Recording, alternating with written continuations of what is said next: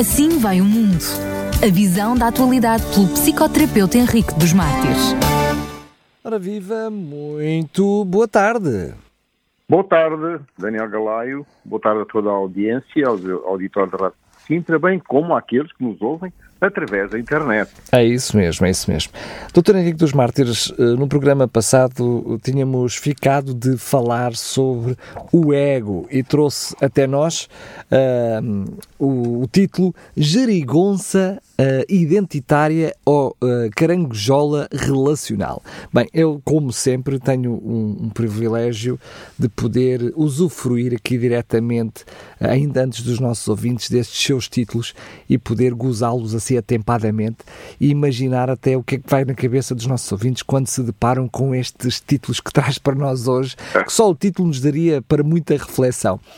Mas uh, eu gostaria que antes de, de, falássemos desta questão, de que nos explicasse porque é que trouxe, uh, portanto, para além do título O Ego, que por si só uh, já daria muito que falar, mas esta noção de geringonça identitária, e certamente vai-nos poder explicar o que é que isto significa de geringonça, não é? E também de caranguejola relacional, mas esta noção... Diga, diga.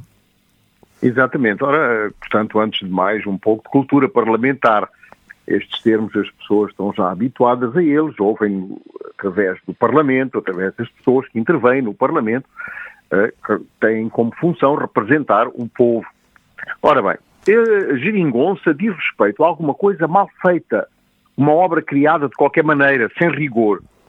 E caranguejola é qualquer coisa de pouca solidez, que inspira, portanto, pouca confiança. Nesta pequena introdução podemos perceber os dois lados concordantes da formação do ego ou do eu. Por um lado, parece evocar uma construção caótica numa obra existencial criada de qualquer maneira, portanto, geradora de angústia e sofrimento.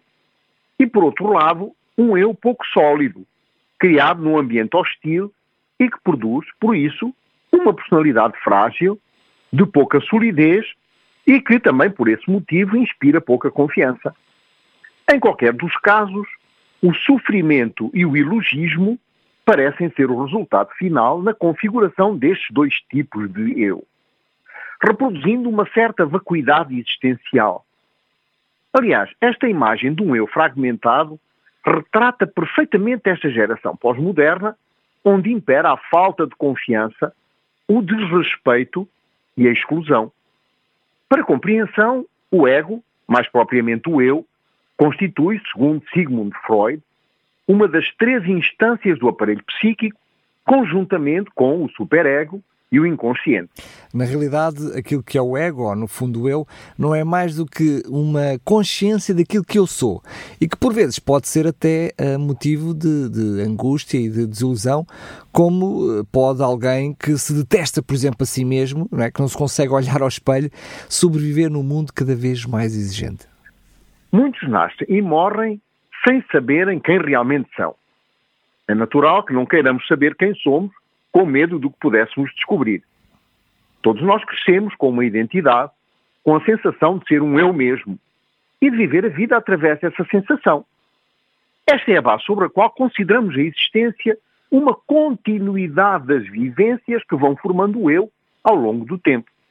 Portanto, o eu constrói-se a partir dessas sensações experimentadas desde bebés e nas experiências posteriores vividas ou interpretadas nas diversas identificações que vão ocorrendo durante a vida. Essas identificações vão-se construir, primeiramente, no seio da família e, posteriormente, nos diversos teatros da vida de uma pessoa. O psiquismo do meio ambiente familiar ajuda o sujeito a conter e metabolizar as angústias arcaicas que caracterizam o recém-nascido, de modo a permitir a configuração do seu mundo interno. Cabe, portanto, ao psiquismo da família ou do meio ambiente onde o bebê cresce, possibilitar a transformação das experiências sensoriais do bebê em vivências psíquicas próprias e cada vez menos angustiantes. Podemos afirmar que, no processo do desenvolvimento psíquico, se formam dois tipos de eu. Um eu altruísta e um eu egoísta. O eu altruísta possui melhores condições relacionais é um eu mais aberto e com mais facilidade de contacto.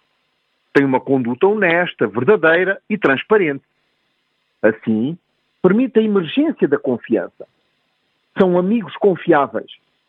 A amizade traz a harmonia. Quando se carece dessa atitude mental e se desenvolve uma atitude centrada no eu egoísta, é muito difícil ter uma conduta transparente ou honesta. E como resultado, forma-se um eu mais fechado e por isso com mais dificuldade de contacto. Este eu é mais desconfiado, mais suspeito.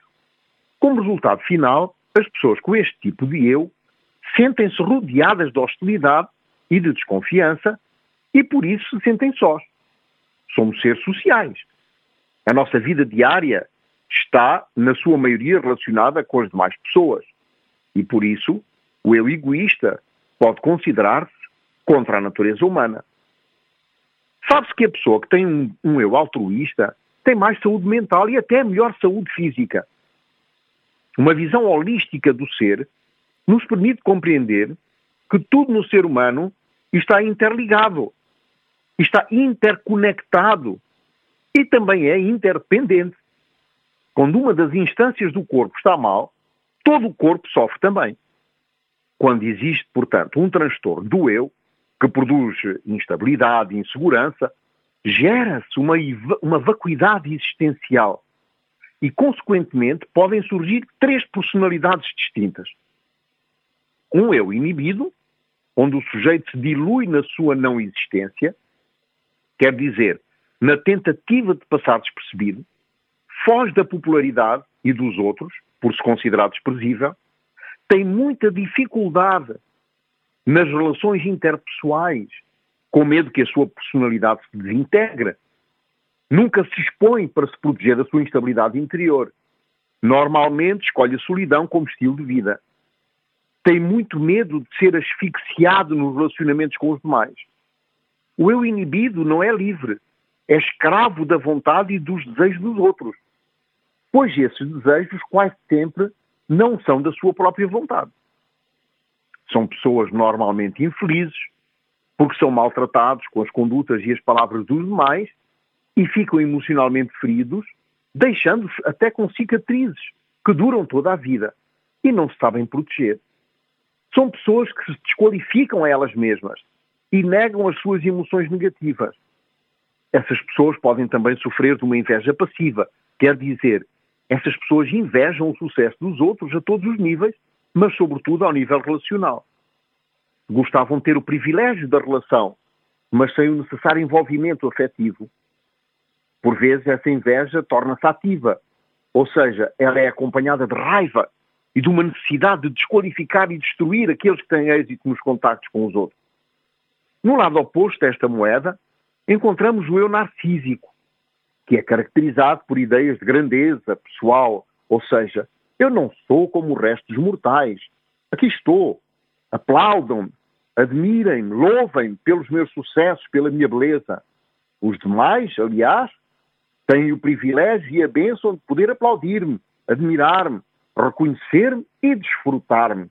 Esta é a linguagem do eu narcísico. A principal droga emocional do eu narcísico é o aplauso. E por isso são também pessoas muito invejosas, não suportando o êxito dos outros. No fundo, são um balão cheio de ar. Não é por excesso de autoestima. Aliás, é justamente por não se estimarem que se, sente, que se sentem na necessidade de se evidenciarem. Respondem ao ditado: Diz-me do que te pavoneias e dir-te-ei do que careces. Conheci, aliás, um casal onde a esposa dizia que ela e o marido tinham duas coisas em comum. Ela o amava a ele e ele também se amava a ele mesmo. Fazia um belo par. Exatamente. O drama afetivo do eu narcísico evidencia este princípio. Eu amo porque tu amas a quem eu também amo, a mim mesmo. Até dizem muitas vezes, gostava de ser mulher para ter o privilégio de ser abraçado pelos braços de um homem como eu. Podemos ainda evidenciar um outro tipo de eu patológico, o eu perfeccionista. Nesta classe ainda podemos distinguir o perfeccionista com ele mesmo e o perfeccionista com os outros. Nesta última classe encontramos os que estão permanentemente a controlar os outros, como se comportam, e claro, encontram sempre algo para criticar e demolir. O princípio geral do eu perfeccionista é este. Se for perfeito, sou amado. E os outros só merecem ser amados se também forem perfeitos. Portanto, o eu perfeccionista é dependente da opinião dos outros.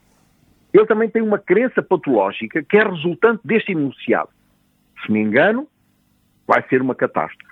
É verdade que nos está a trazer aqui versões de eu muito uh, distorcidas, mesmo patológicas. Então, como é, que, como é que surgem? Será que nascemos já assim, com estas deformações? Como é que se formam estes tipos de personalidades, diria, patológicas e carentes? Quando no processo de desenvolvimento surgem graves perturbações identitárias relacionadas com a dificuldade da criança criar vínculos, ou seja, estabelecer apelos maternos suficientemente sólidos, quando a criança não consegue desenvolver um sentimento de confiança nos cuidados maternos e um sentimento de merecer ser amada, ser desejada, essa criança vai ter muita dificuldade na idade adulta de criar vínculos estáveis e desenvolver uma maneira socialmente positiva de se relacionar com os outros. Diz-se então que o sujeito tem um transtorno da personalidade utilizando uma linguagem mais parlamentar e não forçosamente científica, o sujeito sofre de uma geringonça identitária com a consequente caranguejola relacional. O drama relacionado com este facto encontra-se generalizado, pois ele estrutura-se no ser humano que o recria sem cessar numa fatalidade inscrita no mais profundo dele mesmo. A pergunta legítima seria então de saber quem realmente somos. Aliás, é enganoso o pensamento segundo o qual o ser humano possui uma individualidade plena. Porque, na realidade, o ser humano nem sequer é sempre o mesmo. Muitas vezes, no próprio dia, as suas reações e condutas mudam segundo as circunstâncias. Na realidade, o ser humano está a dar passos nas suas distintas mutações interiores que o transformam, quer dizer, que o transfiguram de momento a momento e de instante a instante numa outra pessoa, através de um processo psicossocial, o qual muitas vezes não passa senão de uma compulsão de repetição que condiciona o seu comportamento. Esta necessidade de uma verdadeira e autêntica unidade psicológica é o que define a dor, o sofrimento e a angústia dos que vivem neste tal vazio existencial. Existe em cada ser humano um conflito entre as pulsões e os instintos interiores e a realidade exterior.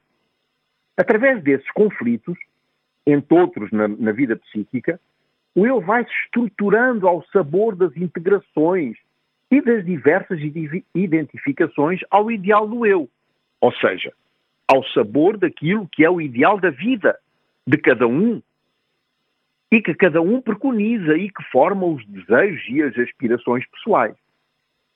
Às vezes estamos tão fascinados por nós mesmos que gastamos anos em psicanálise, dissecando cada canto da nossa infância, tentando descobrir medos e desejos secretos, e investigamos com entusiasmo as muitas camadas complexas que moldam a personalidade e o caráter. Dez anos mais tarde, o psicanalista termina a terapia e deixa-nos com, provavelmente, mais de 5 mil páginas daquilo que é a nossa vida. Ou seja, daquilo que imaginamos ser a nossa vida. Não estou a dizer que é mau fazer psicanálise. Isto até nos ajuda a melhor, a melhor compreender as causas das nossas disfunções. Desde que não sejamos tentados a confundir conhecer sobre nós com nos conhecermos.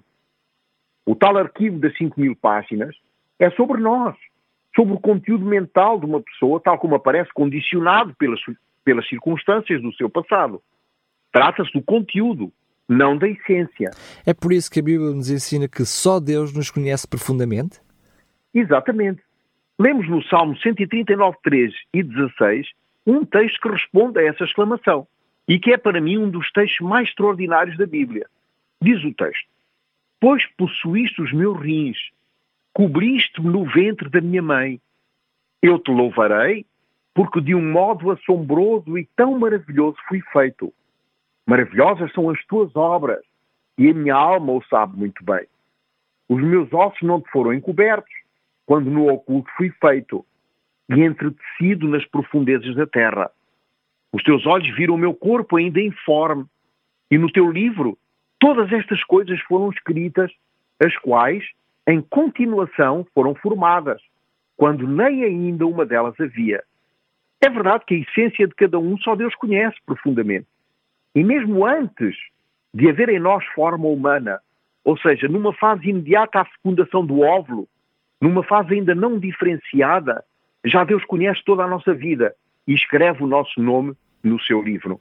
Já todos nós ouvimos seguramente uma injunção popular que diz: Conhece-te a ti mesmo, então o que quer isto dizer? Essa injunção quer dizer que antes de investigarmos o conteúdo, ou seja, antes de tentarmos conhecer o nosso interior, devíamos antes colocar a verdadeira questão: quem sou eu? Ora, conhecer-se é muito mais do que crer numa série de ideias ou de crenças que, na maior parte dos casos, não servem senão para esconder a verdadeira identidade. Quando tentamos superar o eu, saímos do conteúdo, pois nos conhecer é, no fundo, sermos nós mesmos. É parar de nos identificar com esse conteúdo, com aquilo que gostaríamos de ser. Tudo o que percebemos, pensamos ou sentimos pertence ao domínio do conteúdo. O conteúdo é o que ocupa a atenção total na maior parte das pessoas. E é isso que se identificam. Por, por causa deste, é por causa deste conteúdo que as senhoras, por exemplo, passam muito tempo à frente do espelho. O conteúdo está num permanente empenho para conquistar o aplauso, o amor e a atenção dos outros. Por isso, as pessoas dependentes deste conteúdo usam tantas máscaras, a fim de satisfazerem as expectativas dos outros, não as deles. É importante pensar que os outros também se alimentam do mesmo tipo de expectativas, o que produz uma espécie de osmose social, algo que contamina o ambiente onde nos indagamos e que também tem implicações diretas nas emoções e, por isso, também no processo relacional. Quando dizemos ou pensamos na minha vida, não estamos a fazer referência à vida que nós somos, mas à vida que nós temos ou que pensamos ter. Fazemos referência ao conteúdo Fazemos referência à idade, à saúde, às relações, às finanças, ao trabalho e também ao estado mental e emocional. As circunstâncias interiores e exteriores, as experiências do passado e as experiências do futuro, todos esses objetos pertencem, portanto, ao domínio do conteúdo. Conhecer-se é, por isso, estar profundamente enraizado no ser em vez de estar perdido nas instâncias obscuras das representações mentais, ou seja, daquilo que gostaríamos de ser. A maneira como reagimos às pessoas e às situações, sobretudo quando os desafios são grandes, é o melhor meio de saber até que ponto nos conhecemos ou não. Quanto mais a visão que temos de nós mesmos é estreita e limitada, tanto mais nos ocupamos da representação que fazemos dos outros e menos avaliamos o que realmente tem valor na própria existência. Fazemos daquilo que pensamos ser os defeitos dos outros a nossa própria identidade.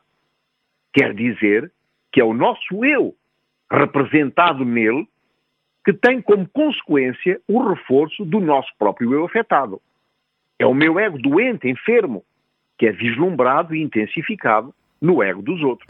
E é por isso que o apóstolo Paulo, em Romanos, nos adverte desse fenómeno, quando nos diz: Portanto, és inexcusável quando julgas ao homem quem quer que sejas, porque te condenas a ti mesmo naquilo em que julgas o outro, pois tu, que julgas, fazes o mesmo. Exatamente. É um processo projetivo. Quando percebemos que aquilo que julgamos nos outros também se encontra em nós, e na maior parte das vezes somente em nós, começamos a ter consciência do nosso próprio ego. Embora não fiquemos a saber quem nós somos, pelo menos ficamos a saber quem nós não somos. É na consciência do nosso não ser que desaparece o grande obstáculo que nos impede de nos conhecermos verdadeiramente. Por isso é que o apóstolo Paulo diz que já não era mais ele quem vivia, mas era Cristo que vivia através dele. É também na consciência da nossa insignificância que alcançamos a nossa maior grandeza. É curioso perceber que aquilo que pensamos ser está, na realidade, intimamente ligado à maneira como estimamos que os outros nos tratam.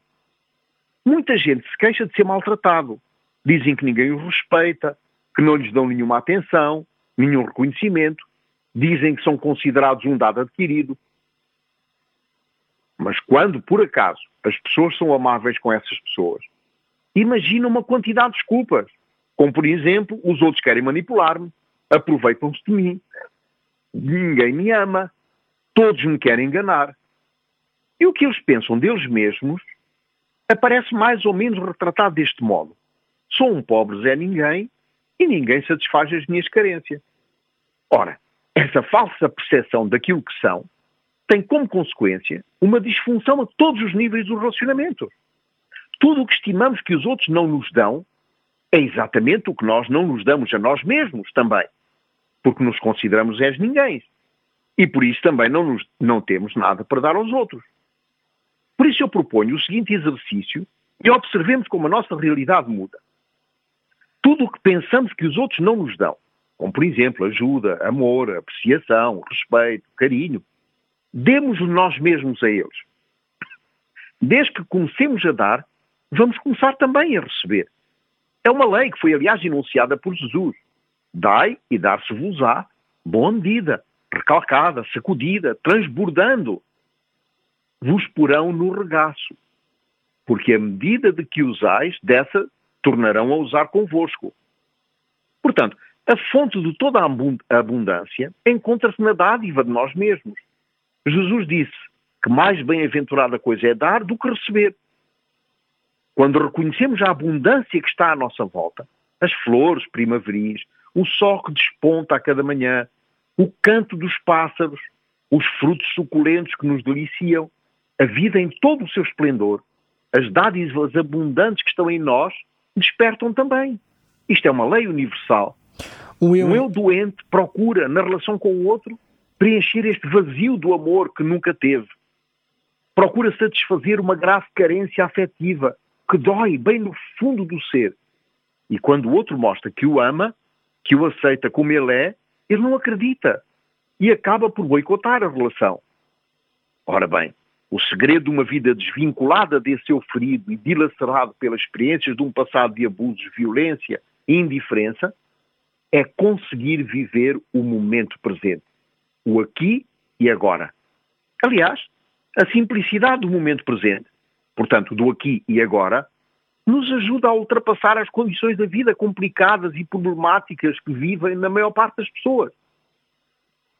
O aqui e agora nunca pode ser uma situação complexa, porque ela é o que é, este momento exato. Cada momento exato. Constitui, no entanto, um desafio, porque a mente humana está sempre numa permanente agitação entre o passado, que o condiciona e o impede de viver o momento presente de um modo livre e espontâneo, e um futuro que o atemoriza. Ora, o nosso eu está de tal modo formatado ao passado que passamos todo o tempo a projetá-lo num futuro duvidoso e angustiante. Ele mesmo gera dor de muita ansiedade. Vivemos numa constante luta com o que vamos fazer hoje, com o que vamos encontrar na nossa frente, nas pessoas com quem vamos nos relacionar, com o que vai acontecer no nosso trabalho mais logo. Portanto, com o futuro.